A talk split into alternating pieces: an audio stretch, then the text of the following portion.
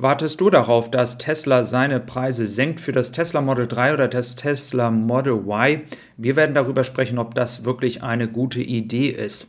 Es gibt immer mehr Berichte, dass aufgrund der kürzeren Lieferzeit in China Tesla bald die Preise senken wird. Ich werde dir Gründe nennen, warum dieses zumindest für den europäischen Markt erst einmal keine gute Idee ist.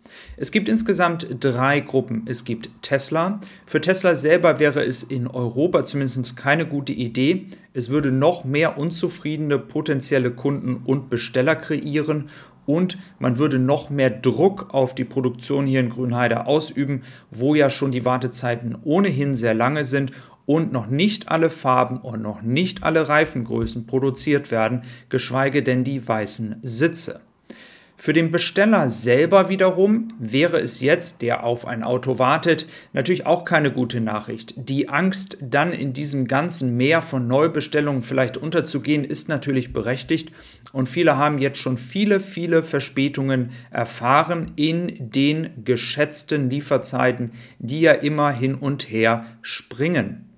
Dann gibt es natürlich die neuen Besteller, also die, die jetzt noch gar nicht tatsächlich bestellt haben, sondern darüber nachdenken zu bestellen. Für die ist natürlich dann der Preis ein Vorteil. Auf der anderen Seite wird die Lieferzeit, und da warne ich schon mal vor, die auf der Website steht, definitiv nicht eingehalten. Es wird natürlich immer mal Ausnahmen geben, aber grundsätzlich ist es sehr unwahrscheinlich.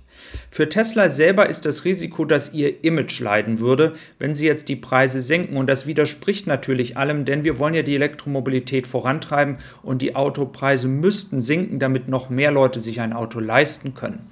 Nur in diesem Moment, und da bitte mich nicht falsch verstehen, ist es nicht die richtige Lösung, ähm, hier Tesla in ein positives Licht zu bringen, wenn man die Preise senken würde, ob fürs Model 3 oder fürs Model Y.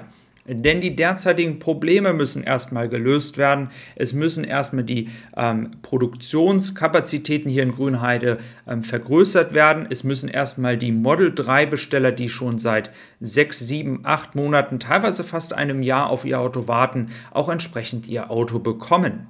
In China wiederum, da wird es wahrscheinlich passieren und eins kann ich euch sagen, es wird ganz, ganz viele neue Besteller geben, sobald es Preissenkungen gibt. Gleichzeitig übrigens hat Tesla auch noch so einige andere Probleme in Deutschland und wir hatten ja über das Thema Eichrecht schon einmal gesprochen. Jetzt ist es so, dass Tesla sich sogar selber anzeigen muss, also selber zur Verantwortung ziehen muss und an dieser Thematik arbeiten soll. Ähm, und hier sind natürlich die Landesbehörden dabei. Man hat ja bis dato ähm, Tesla nicht verboten, die Supercharger in Deutschland zu operieren, aber Tesla ist gezwungen, wohl hier mit den Behörden zusammenzuarbeiten. Was aber ganz komisch ist, ist, Tesla plant auch keine Veränderungen, denn wenn man auf die neue V4-Generation in Amerika schaut, die sicherlich auch irgendwann in Europa kommt, dann ist weiterhin nicht geplant, einen Display einzubauen. Man möchte die Strategie weiter so fahren, wie man sie derzeit fährt und somit kann man gespannt sein, wie sich diese Thematik in Zukunft entwickeln wird. Dann haben wir noch die Frage, wie viel ist in China in diesem Falle, und das sind alle Modelle, die ihr hier sehen könnt, überraschenderweise kein VW ID3 oder ID4 dabei. Grundsätzlich kann man aber sagen, beim Tesla Model Y ist das Wertgefühl und der Wert, den man nach einer gewissen Zeit hat, immer noch der höchste. Porsche Taycan tatsächlich direkt hinter Model Y ist ja nun auch entsprechend ein hochpreisiges Auto und hier scheint es so, dass der Wert nach einiger Zeit der Benutzung auch noch sehr, sehr hoch ist. Und dies ist tatsächlich noch ein bisschen überraschend, da ja vor allem Model Y in China produziert werden. Also da scheint die Nachfrage und der Wert des Autos nicht stark zu sinken. Wenn wir auf die Tesla-Aktie gucken, dann sehen wir, dass in den letzten zwölf Monaten, wenn man je nachdem, welchen Tag man jetzt nimmt, ähm, ein Plus von 46 Prozent sein kann. Bei Year to Date wiederum liegt man noch in einem Minus von 9%. Wenn man den gesamten Aktienmarkt aber zurzeit nimmt und auch alle anderen Autobauer vergleicht, dann muss man tatsächlich sagen, dann schlägt sich diese Aktie ziemlich gut. Und das natürlich auch, weil Tesla trotz aller Schwierigkeiten weiter expandiert und auch bekannt gegeben hat, dass die, dass die Produktion in diesem Jahr äh, keine Lieferschwierigkeiten mehr haben soll. Und da kommen wir auch gleich zum nächsten Thema. Und das ist etwas, was man sich ein bisschen fragen muss, was passiert hier bei den anderen Autobauern? Ich möchte hier nur vorsichtig mal die Fragezeichen in den Raum stellen, warum kann es Tesla schaffen, dass die Lieferkette von Batterien und Chips und alles, was für diese Autos gebraucht wird, für dieses Jahr gesichert ist und man bei VW entsprechend noch bis 2024 von Problemen spricht.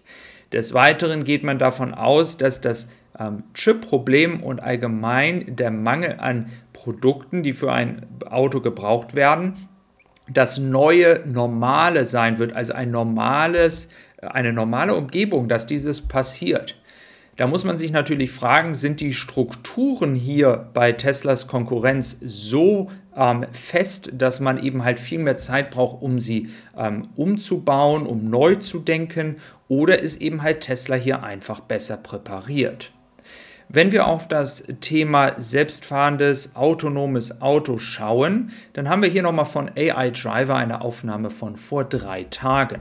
Warum gehe ich auf dieses Thema nochmal ein? Es ist so, dass man ja jetzt den Safety Score, und das hatte ich ja gestern auch darüber berichtet, sogar dir erlaubt, mit einem Safety Score von insgesamt 80 dann auch entsprechend am vollautonomen Autofahren teilzunehmen. Ihr habt gesehen, dass es hier natürlich noch gerade auch auf dem Bild Ausnahmesituationen gibt, die dieses System noch nicht bewerkstelligen kann. Eine enge Straße, ein Auto kommt entgegen, das sind Dinge, da kann entsprechendes Auto oder die Software noch nicht darauf reagieren, dass ein Mensch dann natürlich das Auto zurückführt und ein Auto vorlässt. Das sind Situationen, die natürlich noch nicht möglich sind. Grundsätzlich soll es aber so sein, dass in Amerika jetzt alle Leute, die einen Safety Score bei Tesla von 80 bis 100 haben, in Zukunft Teil dieses FSD-Beta-Programms werden. Und das wiederum, das hört sich doch irgendwie schon wieder so an, als wenn das FSD-Beta-Programm keine Beta mehr ist, sondern jetzt entsprechend an den größten Teil der Tesla-Besitzer in Amerika ähm, gegeben wird. Und damit könnte natürlich eine Zahl wie eine Million autonome Autos, zumindest im täglichen Gebrauch und auch noch nicht vollautonom, ähm, dann irgendwann erreicht werden. Dann schauen wir noch auf die Schiffe ganz kurz. Die Höck Traveler soll ja 2000 Autos noch haben. Der Ankunftszeitpunkt soll wohl der 13. oder 12. Oktober in Seebrücke sein. Also hier werden tatsächlich im Oktober noch Autos ankommen. Erinnert euch gerne an die Diskussion über die Lieferzeiten im Oktober. Da sind ja einige drin gewesen. Es scheint sich doch bewahrheiten zu wollen. Also, das sind immer noch mal erfreuliche Nachrichten. Wenn du neu dabei warst, wenn du noch nicht abonniert hast, lass gerne ein Abo da. Das würde diesem Kanal sehr helfen und mich sehr freuen. Ich wünsche dir noch einen schönen Tag. Mach's gut. Bis dann und tschüss.